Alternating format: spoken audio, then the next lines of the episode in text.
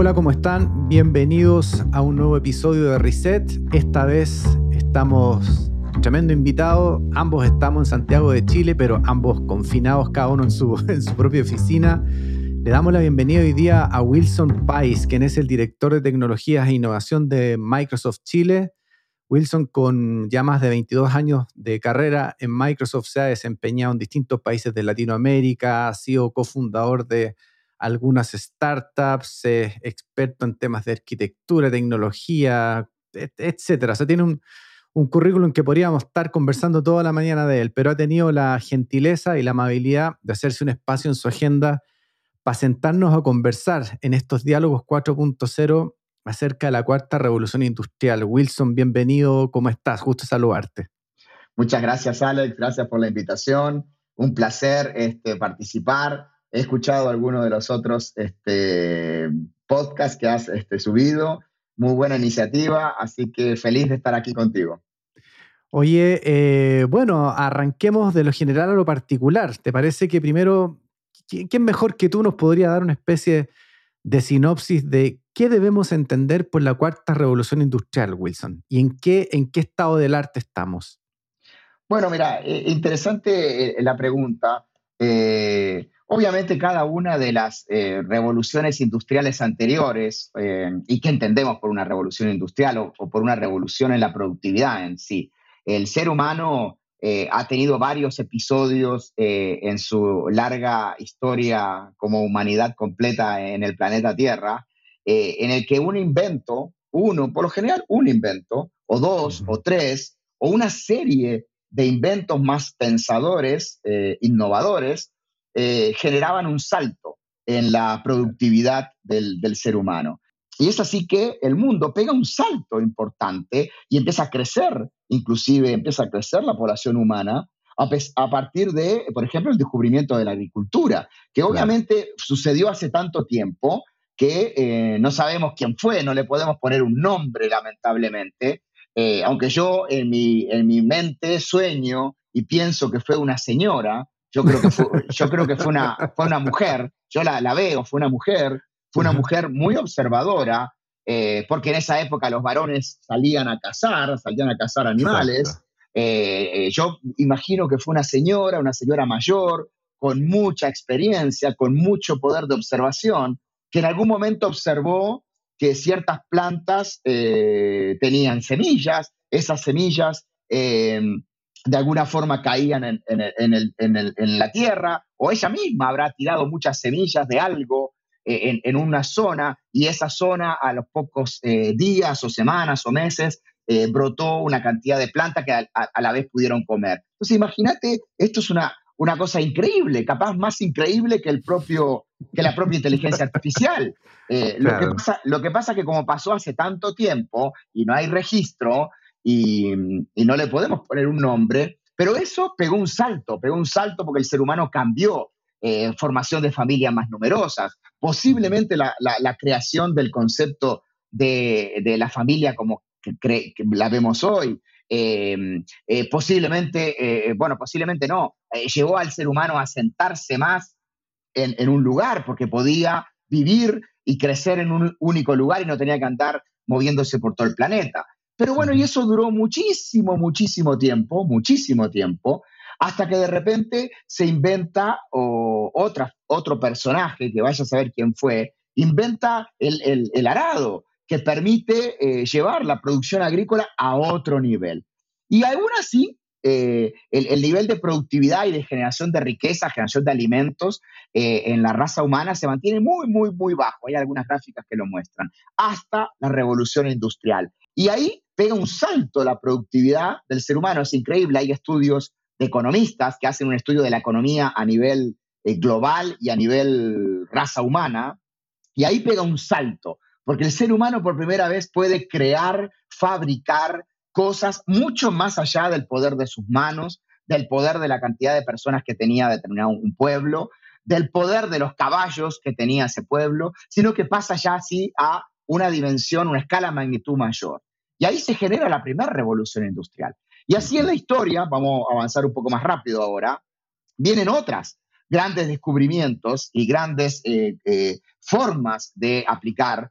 Y, la siguiente, obviamente, después de la máquina a vapor, por decirlo así, nos enfrentamos a la energía eléctrica. Cuando el hombre encuentra, descubre a nivel físico, matemático, las leyes de la electricidad y la empieza a controlar. No nos olvidemos que a Tesla, por ejemplo, eh, que es un, héroe bien olvidado de la ciencia. El gran eh, genio. El gran genio. Eh, tú sabes que a Einstein, a Einstein una vez una serie de Einstein y Tesla convivieron, se conocían, andaban juntos, de hecho, en algún momento. tú sabes que un grupo de científicos, perdón, de, pero te, imaginas, hay un café entre esos dos, ¿ah? una uh. conversación, uy, lo que, lo, que tiene, lo que tiene que haber sido. ¿ah? imagínate, imagínate Tesla Einstein eh, conversando, pero un mm. grupo de eh, periodistas buscando a Einstein, porque nadie cachaba en esa época a Tesla, eh, hoy por hoy poca gente lo cacha, mucha gente en esa época pensaba que era un loco, que era un mago. Mm. que era un, farsante, que era un comediante, que era alguien de circo. O sea, hay gente que pensaba que Tesla era alguien que hacía experimentos y cosas de circo. No, mire, usted no, no, no, no venga aquí a presentar sus proyectos eh, corporativos empresariales. Esto lléveselo a un circo, muestre esto en un circo.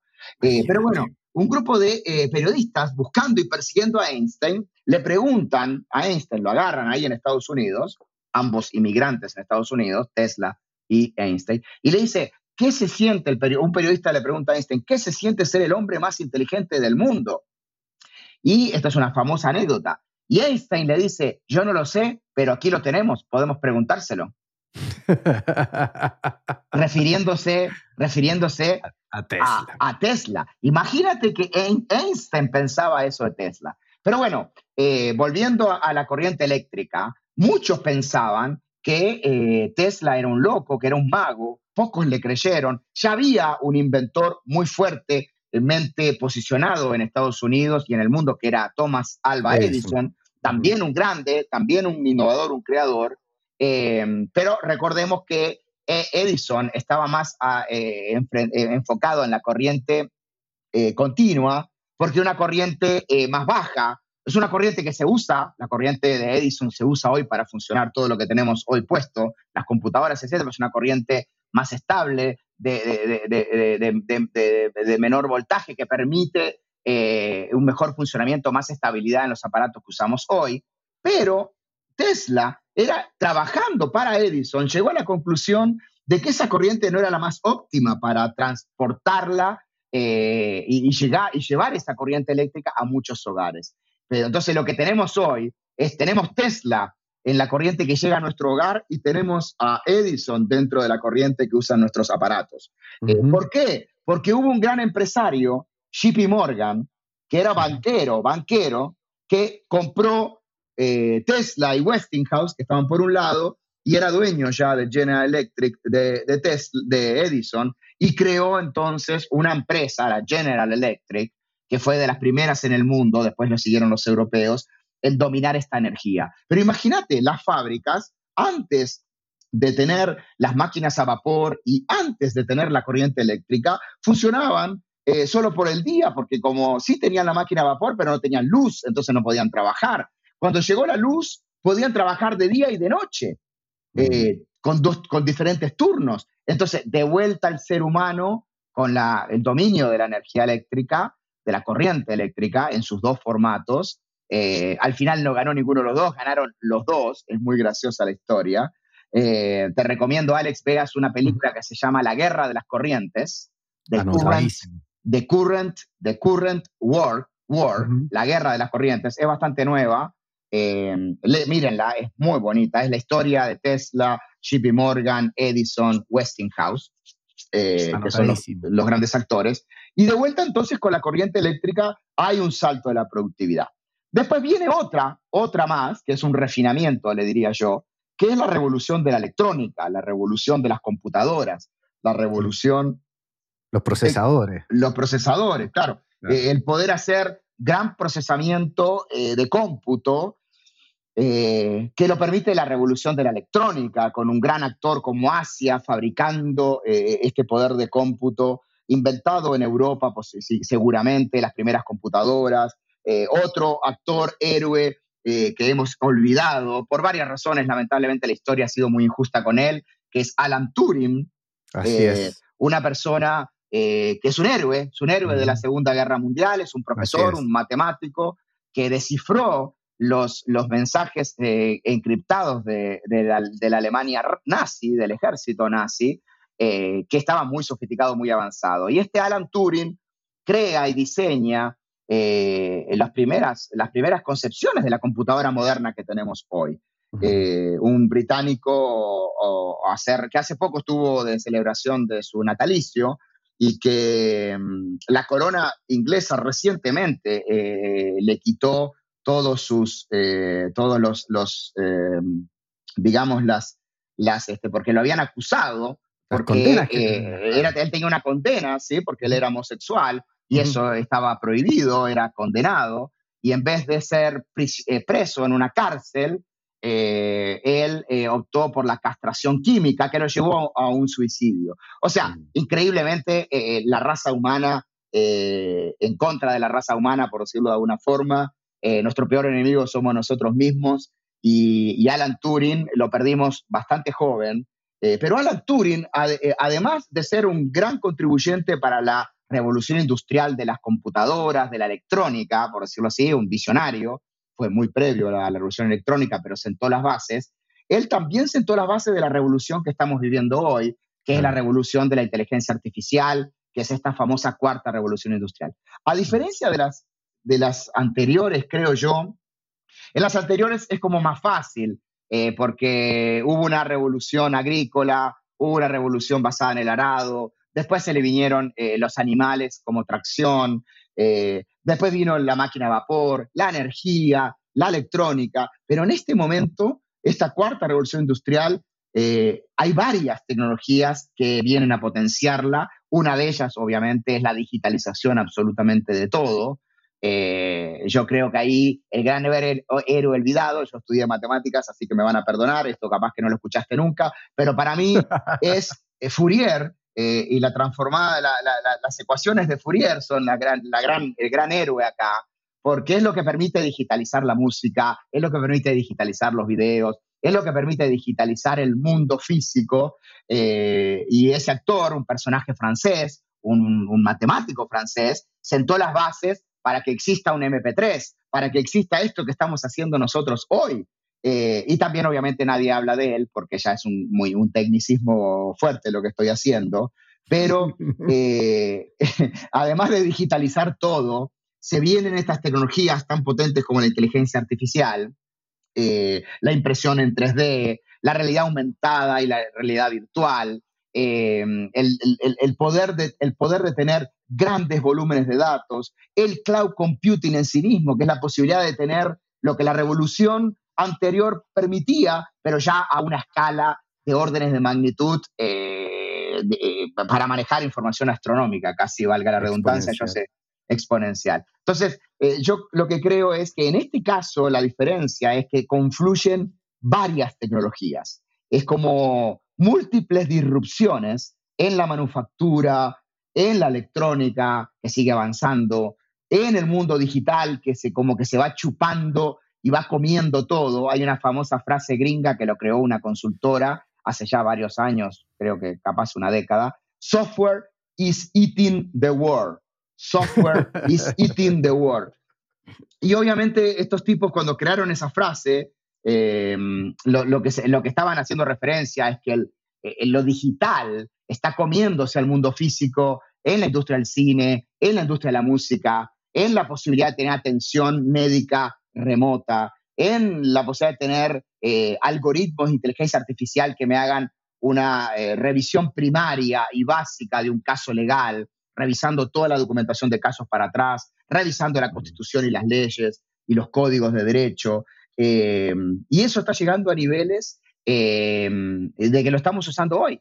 En nuestro celular eh, podemos eh, hacer, eh, por ejemplo, la traducción entre un idioma y otro en múltiples aplicaciones que corren en la mano de una persona. Y eso hace 10 años atrás era documento de un paper para recibirse de doctor en matemática o en doctor en computer science. eh, hacer traducción, que una computadora hiciera una traducción o que una computadora pudiera entablar una eh, conversación y parezca humana. y hoy por hoy tenemos chatbots desarrollados hasta casi que por niños, te diría yo. Claro. Oye, Wilson, bueno, tú has sido una, una sinopsis increíble, ¿cierto? De esta de todo este relato que han, sido ¿cierto? Las, transformaciones o las revoluciones eh, industriales. Pero me quedo, te quiero, te quiero, te quiero sacar un poquito, porque vamos a volver de ahí al, Big Data y todo, pero me quedo con una reflexión que haces tú, que te, pido que profundicemos un poquito ahí respecto de Turing, pero no, del hecho específico, ¿vale? De, lo que, de, de su descubrimiento y su invención, sino que más bien de lo que, de lo que Jacob, Jacob perdón, Bronowski eh, relata en su libro El ascenso del hombre, donde habla que, que, estos saltos no son, no son solo saltos en la productividad, sino que incluyen también saltos o transformaciones culturales y que a veces van desfasadas, Wilson. O sea, eh, mira lo que, eh, lo que contáis tú de Turing, o sea, un, un, tipo que le pone fin a la guerra, que, hace, que además pone las, las bases de la computación, culturalmente termina restringido con una, con una brutalidad como lo que planteáis tú, porque justamente pareciera ser que la tecnología, que los saltos tecnológicos, ¿cierto? Que el avance tecnológico no siempre va de la mano con las transformaciones, los saltos culturales, como dice Jacob Bronowski. ¿Qué nos pasa hoy día, por lo tanto? ¿En qué estamos respecto a esta, estas, estas tracciones que se generan entre la tecnología y la cultura? cómo la veis tú? Mira, muy buena pregunta, porque eso es, eh, mira, hay una frase que leí hace poco y la, revisité hace poco, digamos, de, Isaac Asimov, que es un gran científico escondido, escondido en un escritor, digamos, escondido en un escritor.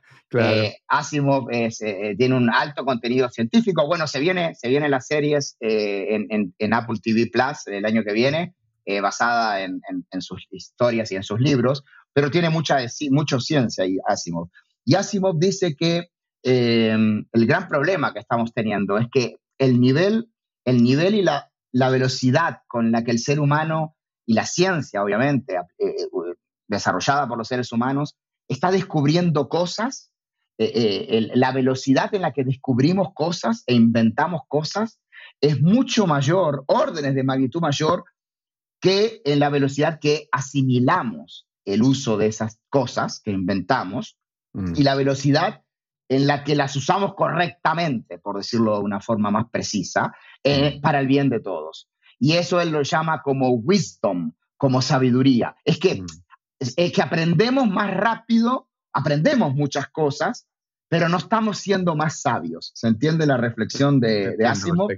Y, y, y Asimov hace esta reflexión hace mucho tiempo increíble el nivel de, visión de este tipo, eh, Asimov hace esta reflexión que tiene que ver con esta pregunta que tú me haces, que es, eh, efectivamente, hay múltiples disrupciones, múltiples invenciones que todas confluyen en esta cuarta revolución industrial, lo cual la hace más compleja de asimilar, de adoptar, porque ya no es que tengo que adoptar una cosa, manejar la máquina a vapor, una cosa, manejar y entender la corriente eléctrica, no, tengo que entender de eh, data, big data, cloud mm. computing, eh, realidad aumentada, realidad virtual, eh, inteligencia artificial, machine learning. Tengo que aprender ya de 5, 6, 7 cosas, que todas, cada una de ellas son de, de impacto relevante. Y efectivamente, otro mensaje importante que quiero transmitir acá con tu pregunta es, al final, estas revoluciones y estas transformaciones no logran cuajar dentro de una sociedad o dentro de un país si no hay adopción, porque los que cambian, los que, los que hacen la transformación, no son las computadoras, no fue el motor a vapor, no fue un motor eléctrico, sino que es el ser humano, el que cambia, el que tiene el poder de cambiar eh, usando la tecnología a su favor, es el ser humano. El que cambia es el ser humano. Eh, el que tiene que cambiar es el ser humano. Y si el ser humano no cambia, no se adapta, no se apalanca, no usa, no adopta estas nuevas herramientas como naturales, em, eh, no, sirve, no sirve, no hay real transformación. Mm. Entonces nosotros comúnmente hablamos de la transformación digital como la cuarta revolución industrial, pero eso es solo un nombre. En realidad debería llamarse transformación digital y cultural. Eh, pero, pero el cultural siempre fue un factor. Recuerda que cuando se inventan las primeras máquinas a vapor, los seres humanos entraban a las fábricas y las quemaban, rompían esas máquinas mm. porque tenían miedo de que esas máquinas eh, le quitaran su trabajo, cosa que sucedió en muchos aspectos, en muchos roles, eh, pero después terminó generando más riqueza y más trabajo a la larga. Mm. Eh, Oye, y, también, y también se da, bueno, y, el último comentario al respecto, después te quiero llevar al tema del Big Data, pero se da esta cuestión de que justamente se genera esta asimetría entre los que están generando el conocimiento y los que tienen que adoptarlo. O sea, nosotros hemos visto últimamente, producto de todas estas disrupciones sociales también, que se generan, que se generan discusiones abiertas, pero hay también una asimetría en la comprensión, en el conocimiento, eh, eh, eh, de dónde estoy generando yo la reflexión, que no siempre es muy justa con la inteligencia. O sea, no siempre la sociedad va a adoptar aquel conocimiento o tecnología que efectivamente sea más productivo o más sabio o más, no sé, cómo llamarle, pero más, eficiente, sino que al que la gente le haga sentido. Y después te va a llegar a la brecha digital y otros temas más. Pero, pero, mm, pero claro, me quedo con esa reflexión tuya que vamos a tener esta atracción durante un rato. Lo hablábamos con Alejandro Solís, que es el CEO de Rappi México, en algunos episodios pasados, y hablábamos esta definición que él hacía de su compañía como una empresa de datos en tiempo real. Y parece que el Big Data o el manejo de información, el, procesamiento de información, es una gran industria en sí misma. O sea, la, tenemos que entender así. ¿Qué está pasando con estos grandes, grandes volúmenes de datos que andan dando vuelta por ahí? ¿Qué es lo que nos está ocurriendo con eso? Mira, buena, buena reflexión este, la, de, la de Rappi.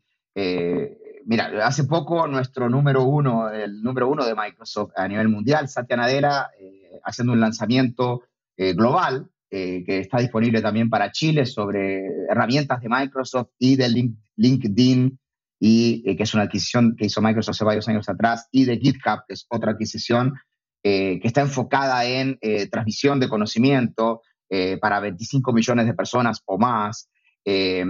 Mira, eh, el tema del skilling o del re-skilling, del reentrenamiento o el entrenamiento y el que tenemos que enfocarnos en subir a las personas que no están participando de esta transformación digital, subirlas al carro de la transformación digital, es muy importante. Porque él comentaba, el, Satya Nadella, el número uno de Microsoft, algo así como que el talento está distribuido por todos lados. Hay talento everywhere, hay talento por todos lados, en todos los países en todas las razas, en todas las religiones, en todas las culturas. Eh, hay talento, eh, donde veas un ser humano, ve, hay talento, hay talento. Eh, lo que no está distribuido equitativamente o homogéneamente son las oportunidades. Está muy buena la frase porque es, talento hay por todos lados, pero lo que no hay en todos lados son oportunidades. Oportunidades de crecer, oportunidades de que con ese talento pueda seguir creciendo, eh, pueda aportar a mi familia, pueda eh, tener una vida plena, por decirlo de alguna forma. Entonces, ese es un gran foco que creo que tanto el sector privado, las empresas, eh, cada una de ellas, como por ejemplo Microsoft lanzando este programa entre LinkedIn, LinkedIn, GitHub y Microsoft, poner a disposición herramientas educativas de capacitación, creo que cada una de las empresas privadas, sobre todo las que les está yendo bien, sobre todo las empresas más grandes del mundo, me refiero a Apple, a Amazon, a Facebook, a Google, Alphabet, Microsoft, eh, a todas las empresas, eh, en este caso esas que nombré, que son las líderes en particular, de las Big Tech, como se les dice, creo, que, creo que tienen un rol fundamental en, eh, en, tener herramientas y en poner y disponibilizar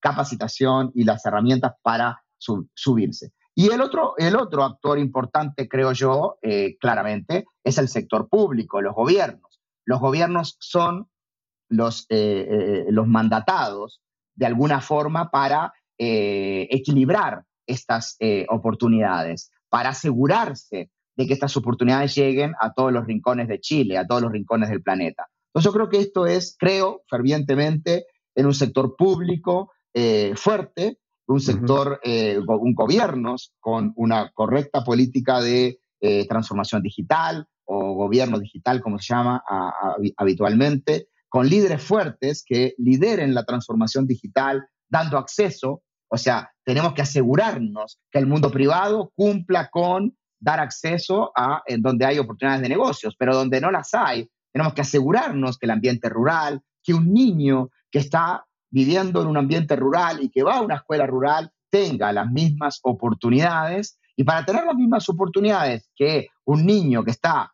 en, en, una, en una ciudad accediendo a todos estos nuevos conceptos y estas nuevas herramientas, bueno, tenemos que asegurarnos de que reciba un Internet con buen ancho de banda también en el mundo rural. Y eso es, si no hay, si no hay cabida para un modelo de negocios privado, tendrá que hacerlo el gobierno, eh, como lo está haciendo en muchos países y como también lo están haciendo aquí en Chile. Sí, ahí te llevo, Wilson, entonces eh, al, otro tema que tiene que ver con la brecha digital. Y pido las disculpas a los que nos escuchan de otros países de Latinoamérica, pero acá la información eh, que yo tengo por lo menos hace referencia a la realidad chilena. El informe del, Consejo de Política de Infraestructura que salió, me parece, en enero de este año, eh, nos da una bofetada bien interesante porque en el fondo nos da datos, artecito algunos, 55 comunas en Chile tienen conectividad inferior al 1%, el índice de conexión fija alcanza 17 de cada 100 habitantes, que es el cuarto peor índice de la OCDE. 49.6% eh, de las zonas rurales acceden a Internet versus el 76% en zona urbana. 41% de las personas sin educación profesional versus 95% de los que sí tienen formación profesional acceden a Internet y 85% del tráfico de Internet en Chile se realiza a través de dispositivos móviles. Ese es más o menos el estado del arte de nuestro país, que a veces, claro, creemos que la penetración de la, de la digitalización es muchísimo mayor que la que realmente tenemos. ¿Cómo, cómo lo ven ustedes desde Microsoft? ¿Cómo, cómo ustedes eh, se ubican en este escenario que te acabo de rápidamente yo de, de, de, pero imagino que estas cifras las manejáis, obviamente, de cómo se ubican en ese tablero cuál es la contribución que, Microsoft puede hacer justamente para que la digitalización de la tecnología no terminen siendo una nueva forma más, ¿cierto?, de segregación eh, social. ¿Qué, pensáis tú al respecto? Mira, es, es, un, tema, un tema muy importante para nosotros. Tenemos un área dentro de Microsoft a nivel global que la maneja directamente el presidente de Microsoft este, global, que se llama Brad Smith, que ha estado en Chile y ha estado reunido con el presidente Piñera. Eh, y es un área siempre, siempre de foco y de atención para nosotros. Eh, como tú bien lo indicas, creo que no solo Chile, sino que el mundo entero se despertó ante esta realidad, claro, porque obviamente teniendo a todos los niños y teniendo a la mayor parte de la gente recluida en sus casas, nos enfrentamos a que no todos los roles pueden ser ejecutados o eh, trabajados, valga la redundancia, con elementos digitales no todas las familias tenían eh, la conectividad y el poder de cómputo disponible para poder hacer educación a distancia, telemedicina. El ambiente rural es un ambiente eh, bien, bien eh, de carencia a nivel mundial. Te digo, en Estados Unidos Microsoft trabaja estos temas también. Y uno podría decir, no, pero en Estados Unidos el mundo rural debe estar súper conectado. Bueno, pero no lo está. Una cosa es estar conectado, una cosa es tener red, una cosa es poder mandar y recibir un mail, pero esa definición ya no es suficiente. La definición del estar conectados hoy es que yo tenga un niño en una granja, en un ambiente rural, y ese niño pueda acceder a una clase remota eh, y, ver video e interactuar con sus compañeros y con sus profesores eh, de la forma más rica posible. Y eso con una conexión de mala calidad, a pesar de que yo antes lo contaba como que estaba conectado, no es suficiente. Entonces, lo que estamos hablando acá es de calidad, eh, de, conectividad y de accesibilidad eh, eh, en buenas, de buena calidad. Y eso es un área específica que manejan muchas empresas de tecnología. Microsoft tiene una iniciativa global que se llama Airband, el, el grupo dentro de Microsoft que lo lidera, y nosotros estamos promoviendo una tecnología que se llama TV White Spaces, ya la tenemos en experimentación en Chile, trabajando con las autoridades y con partners y con partners privados chilenos. Es una tecnología Eso te que se basa... ¿Nos podrías contar de qué se trata? Es muy simple. Eh, varias empresas de tecnología, no voy a hablar de nombres, tienen diferentes proyectos que apadrinan. Sabemos que hay una gran empresa de tecnología que apadrina este concepto que partió por, bueno, iluminemos con Internet desde un avión. O sea, vamos, vamos pasando el avión por una zona y vamos iluminando de Internet. Eh, eso ha evolucionado muchísimo. Hoy por hoy son drones, son drones industriales que pueden subir y estar un mes, dos meses ahí arriba eh, con energía solar y eh, reciben internet satelitalmente y iluminan lo que está abajo. Entonces, eso permite tener una accesibilidad para toda la gente que está ah, siendo visitada o iluminada valga la redundancia, por, por ese dron. Después tenemos otras empresas que tienen la idea del globo, ¿viste? Que andan ahí alguna empresa que sube.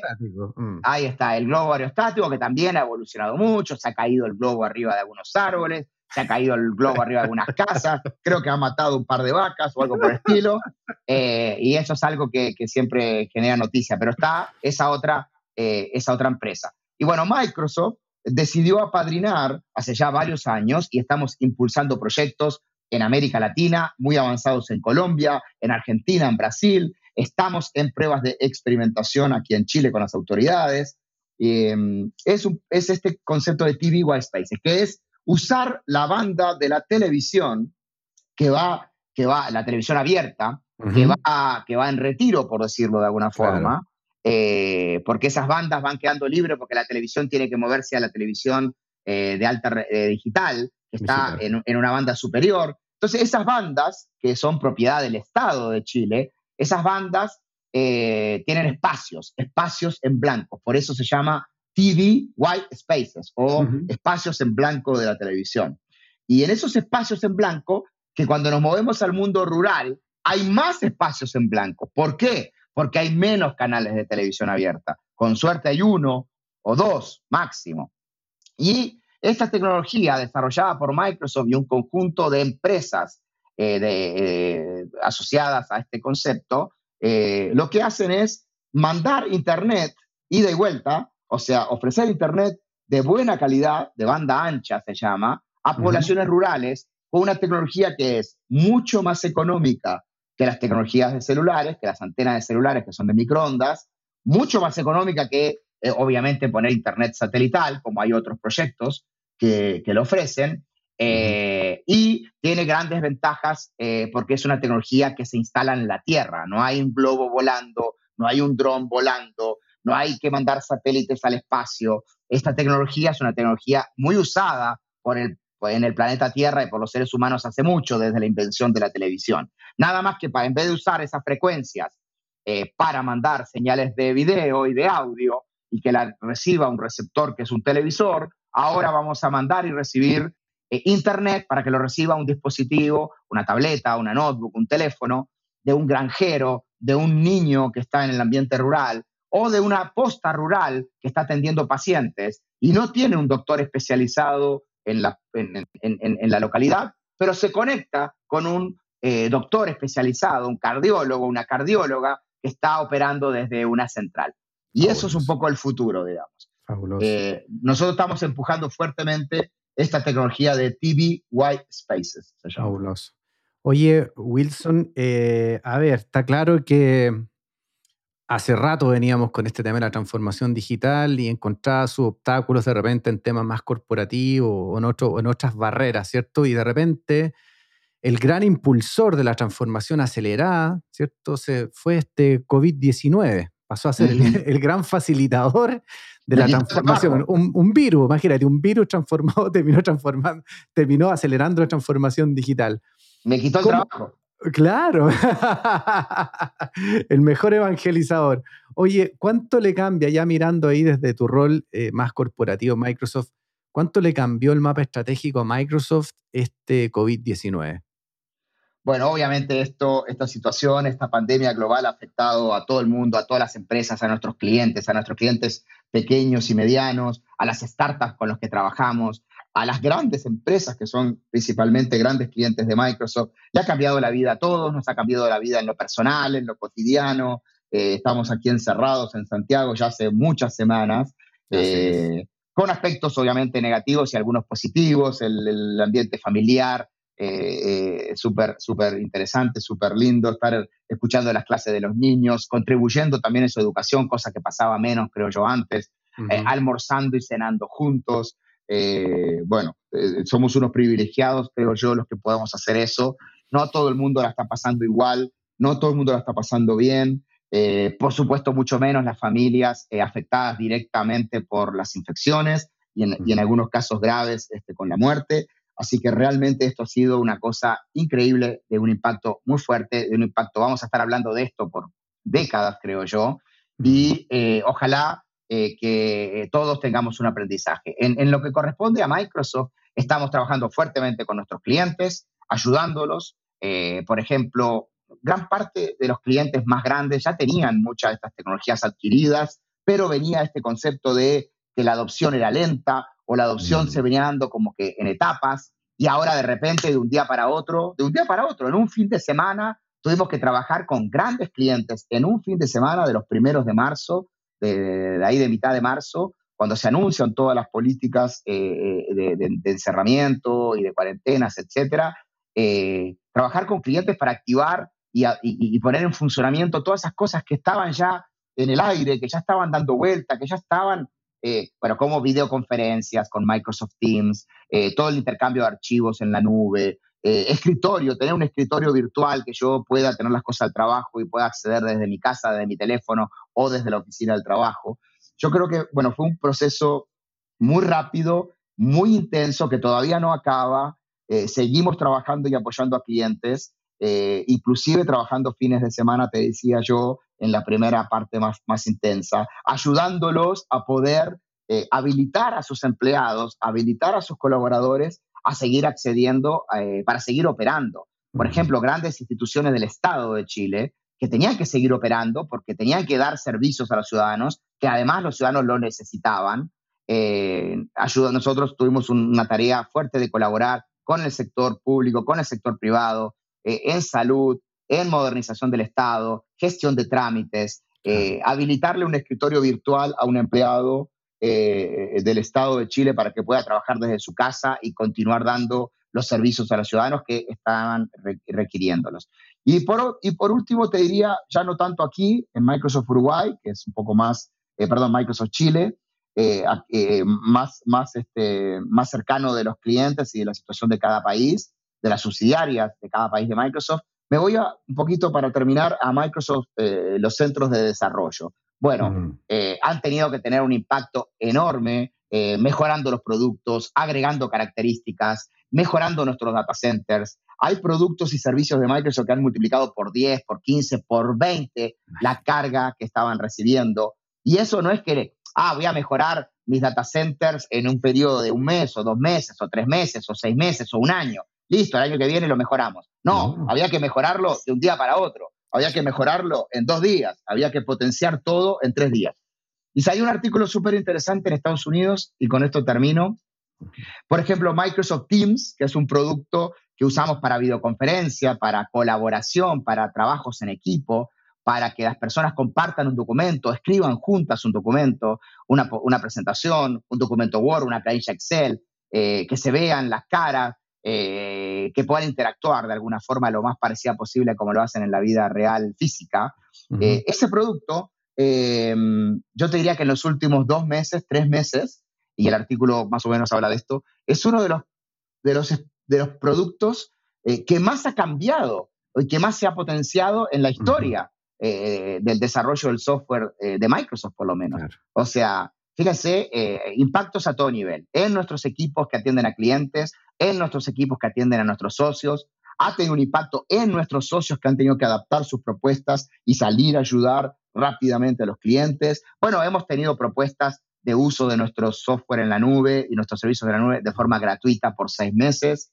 Eh, o sea, hemos puesto a disposición todo lo que hemos podido, nuestras herramientas digitales, porque son las herramientas que claramente pueden paliar un poco la situación y hacer que la cosa siga funcionando eh, no como antes, sino una forma nueva, una forma distinta. Eh, y yo creo que cuando termine todo esto, ojalá eh, lo más pronto posible, ya se ven, ya se ven números, ya se ven buenos avances en, Chile, en Santiago, en región metropolitana, los números empiezan a, caer, a bajar, por suerte. Esperemos que se mantenga, pero hay que mantenerse alerta. En la pandemia, hace 100 años atrás, hubieron varios rebrotes. Hay varios mm. países que también están teniendo rebrotes. Entonces tenemos que tener cuidado, tenemos que cuidarnos entre todos y tenemos, ya que esta pandemia nos hizo hacer un uso tan fuerte de las herramientas digitales, ahora tenemos que seguir, tenemos que no abandonar esas prácticas, digamos. Oye, eh, y ahí te, ahí te, quería hacer la, la, última de las reflexiones. Eh, aquí aparecen dos perspectivas, que, que, va a cambiar todo y que no va a cambiar nada, que, que, vamos a volver a hacer exactamente lo mismo. ¿En qué club te anotas tú? ¿En los que realmente esto significa un salto cualitativo y una transformación de las cosas? ¿O más bien que es temporal y que volveremos rápidamente a nuestros viejos hábitos? Mira, yo creo, bueno, yo, eh, Microsoft siempre está medio parado en lo híbrido, digamos, ¿no? Nosotros ofrecemos, ofrecemos el cloud computing, pero también tenemos componentes que pueden correr dentro de tu empresa. Pero mira, en lo personal, bueno, como Microsoft obviamente creemos mucho en lo híbrido. Y en lo personal yo creo que, eh, eh, obviamente que la gente va a querer volver a estar juntos, a reunirse, va a querer volver a viajar en algún momento vacaciones o de trabajo, va a querer volver a tener la interacción porque creo que como especie somos una especie súper social, eh, nos necesitamos los unos a los otros, funcionamos un poco así. Eh, yo creo que, que, hay un gran eh, aprendizaje ahí de los mexicanos cuando sufrieron fuertemente el H1N1, ellos me comentaban que fue un impacto muy fuerte, sobre todo para la cultura latina, del abrazo, del beso, de tocarse, de abrazarse. Y eso ellos eh, en México lo, sufrieron mucho y por varios años tuvieron como más cautela. Yo creo que vamos a vivir un proceso de eh, cautela, de, cosas que, de que, cosas que se van a mantener por algunos años. Eh, creo que vamos a volver a viajar, pero con más cuidado. Vamos a volver a viajar, pero cuando es, es, es extremadamente necesario. Vamos a volver a reunirnos a nivel físico, pero manteniendo algunos cuidados que no teníamos antes. Eh, y creo que, como todo en los seres humanos, porque esto ya pasó hace 100 años atrás y nos olvidamos, nos olvidamos, yo creo que poco a poco, de aquí a 10, 15, 20, 30, 40 años, nos vamos a ir olvidando increíblemente de esto, como pasó con las generaciones anteriores, eh, pero siempre queda algo, siempre queda un aprendizaje. Creo que hay cosas que, se, que ya estaban, pero que ahora se demostró que podían funcionar como la telemedicina. Eh, yo, por ejemplo, siempre digo, ¿para qué vamos a llevar a nuestro hijo a urgencia si ya sabemos cómo se trata una gripe? Eh, ya sabemos cómo se trata una gripe eh, y además llevarlo a urgencia lo puede contagiar. Yo tengo una, mi primera hija se contagió de sincicial y se contagió en una urgencia. o sea, lo tengo súper claro y los médicos lo saben. Entonces, mm. ¿qué necesidad? Si yo podría tener una eh, receta digital, eh, una entrevista y una, una, cita digital con el doctor eh, que me permita acceder. Fíjate, ¿cuánta gente va al doctor solamente a buscar la receta del medicamento? Eso es una cosa que no tiene ni pie ni cabeza.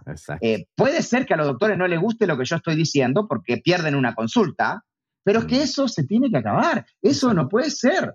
O sea, no puedo obligar a la gente a ir a una clínica, y a mí me queda la clínica 10, 15 cuadras, pero hay gente que no, eh, y, no podemos tener ese nivel de egoísmo, eh, las profesiones, digo, de pretender de que todo tiene que pasar por nosotros. Los trámites de dirección de obras municipales se pueden hacer completamente electrónico y digital. No hay que hacer esas filas. Eh, o sea, yo, yo me tomé un Uber creo que el año pasado y el tipo estaba así como resfriado, ¿no?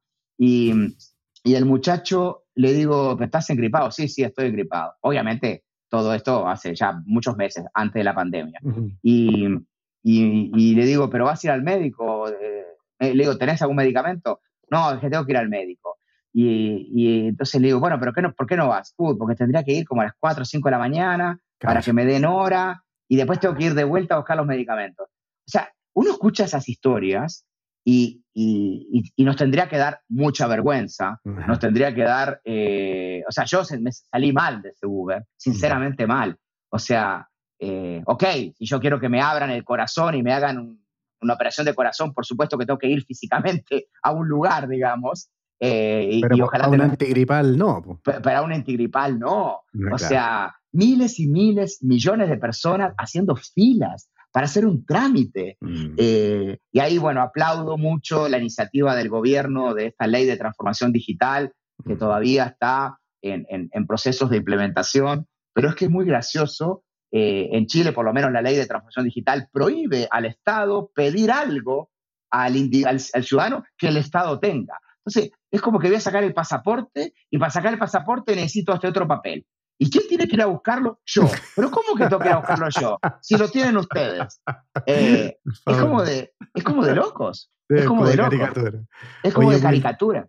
Claro. Oye, para ir terminando la, conversación, y, y, te agradezco una vez más por tu tiempo y entendiendo que tu agenda es tremendamente apretada, te llevo a otra dimensión. Tú eres papá, ¿cierto? Y mm, ¿cómo te imaginas el mundo, eh, el mundo, el futuro de tus hijos? ¿Cómo va a ser ese mundo que ellos van a vivir? ¿Y cómo tú los estás preparando a ellos para ese mundo?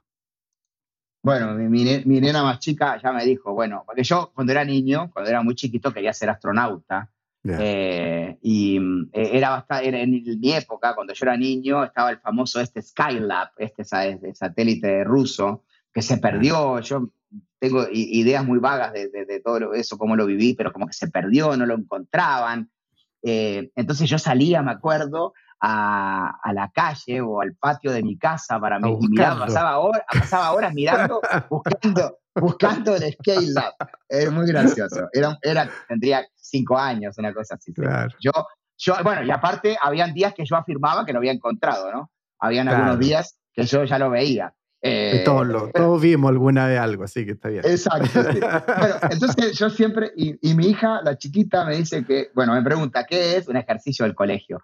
¿Qué quiero hacer yo? ¿Qué quería hacer yo eh, cuando, era, cuando fuese grande, pero qué pensaba yo cuando era niño?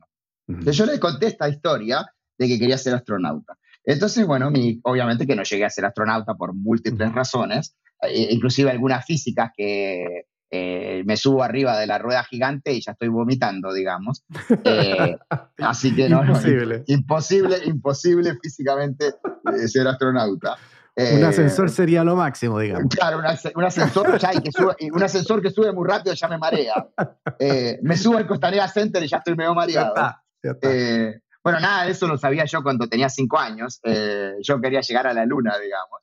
Pero bueno, entonces la reflexión ella escucha esta anécdota y me dice el otro día, bueno, yo papá voy a llegar a Marte, voy a llegar a la Luna, pero de paso nada más porque voy a llegar a Marte, dado que tú no pudiste. Eh, yo creo que los niños, eh, y ahora lo estamos viviendo como que todo más intenso y, más visual y más cerca, porque lo vemos todos los días, los niños este, están abrazando todas estas nuevas tecnologías, para ellos son todas muy naturales. O sea, te morís mi hija eh, entrando a las clases por videoconferencia, jugando por videoconferencia. Yo, por mm. ejemplo, estoy asombrado, están jugando varias, varias eh, niñas y niños, se conectan y están con una eh, videoconferencia y se ven las caras en la tableta y a la vez están metidos dentro de Minecraft con su, con su, con su muñequito, con su mundo. Y te invito a mi mundo y vení para acá. la casa, Sí, uno le dice al otro, Tele, teletransportate, teletransportate, teletransportate a mí ahora, eh, teletransportate ahora, te necesito. Una cosa, unas conversaciones que, que, yo me quedo pasmado. Y creo que ellos, ellos van a abrazar todo esto como muy natural. Eh, va a estar dentro de, dentro de su portafolio de habilidades. Mm. Eh, nada de esto los inquieta. El otro día me dice, ay, me quedó me quedó gugueada, me quedó gugueada la máquina, gugueada, bueno, hablan en unas cosas, me quedó gugueada. Ah, eh, hackea, hackeame, hackeame. Le dice una a la otra. Digo, pero eh, ¿qué sabrán ellos qué significa hackear algo? Mm. Em, me muestra, papá, te muestro mi casa. Y mira para acá abajo, tengo una zona de gamer. Eh, ¿Y qué es una zona de gamer? Le digo yo, haciéndome un poco el tonto, ¿no? ¿Y qué es hackeo? ¿Y qué es hackeo? ¿Y qué es gamer? ¿Y qué es que se te gugueó la máquina? O, estoy, te, dicen, estoy en modo creativo, te dicen. Estoy en, modo creativo, estoy en modo creativo. o, no, o me gusta, o me gusta cuando dicen, eh, esto requiere habilidad nivel Dios. esto requiere habilidad nivel, nivel God. Y, yo, yo me pongo a pensar, yo jugaba a las bolitas cuando tenía su edad. Yo jugaba, leía libros, eh, no tenía acceso a nada de eso cuando yo tenía su edad. No había, no existían. Eh, o si existían eran carísimos. Em, le mostré el otro día porque me compré un Atari, eh, un Atari original, em, que el mío obviamente lo tengo perdido. Me compré un Atari original, lo conecté a la computadora y ellos tienen Xbox y las últimas, las últimas novedades, las últimas consolas. conecté el Atari a la computadora y, y, entonces la nena me dice, pero ¿cuándo va a empezar? Y yo digo, ya empezó, ya empezó el juego. Y me dice, pero ¿dónde están los colores? ¿Dónde están los colores? No, no, es de blanco y negro este juego. Ah, y, y entonces era el Pong, ¿no? Le puse el Pong, que es una, una, una, barrita de un lado, una barrita del otro y un cuadrado. La pelota era un cuadrado. Entonces me dice, ¿y qué hay que hacer? Bueno, mira, esto es una pelota. No, es un cuadrado, me dice. No, no, bueno, pero imagínate que es una pelota. Eh, y la pelota esta no puede salirse ni por un lado ni por el otro. Y vamos perdiendo tantos. Entonces, bueno, empezamos a jugar, ¿no? Jugó un rato y se fue. Y le digo, Ceci, ¿qué pasó? No, no, no me gustó tu juego, me dice. Eh, y entonces al rato viene y me dice, eh, papi, ¿en serio jugaban a eso? Y le dije, sí, obvio que jugábamos a eso. Uy, qué pena que me da. qué pena que me da, me dice. ¿Cómo hacían para jugar a eso todo el día?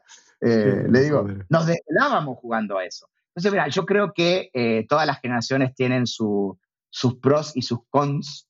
Eh, a nosotros, obviamente, la imaginación, la creatividad nos volaba porque veíamos ese cuadrado y pensábamos que era una pelota de, béisbol, poco menos.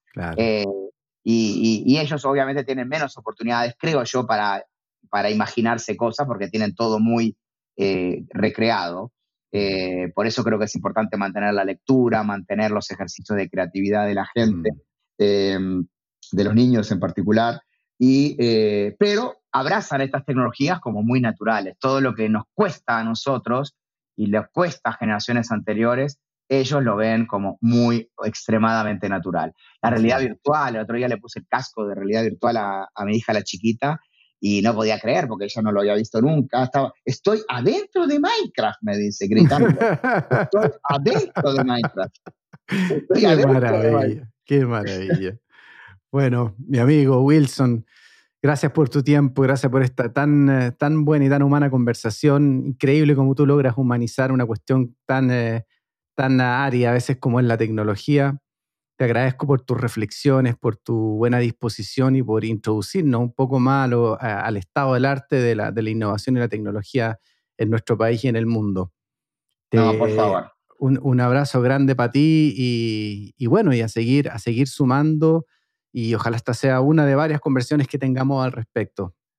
Perfecto, muchísimas gracias Alex por la invitación y a las órdenes, a las órdenes como, como, como Wilson y a las órdenes como Microsoft para abordar los temas que quieran. Un abrazo grande Wilson, que estés muy bien. Abrazo, chao, chao.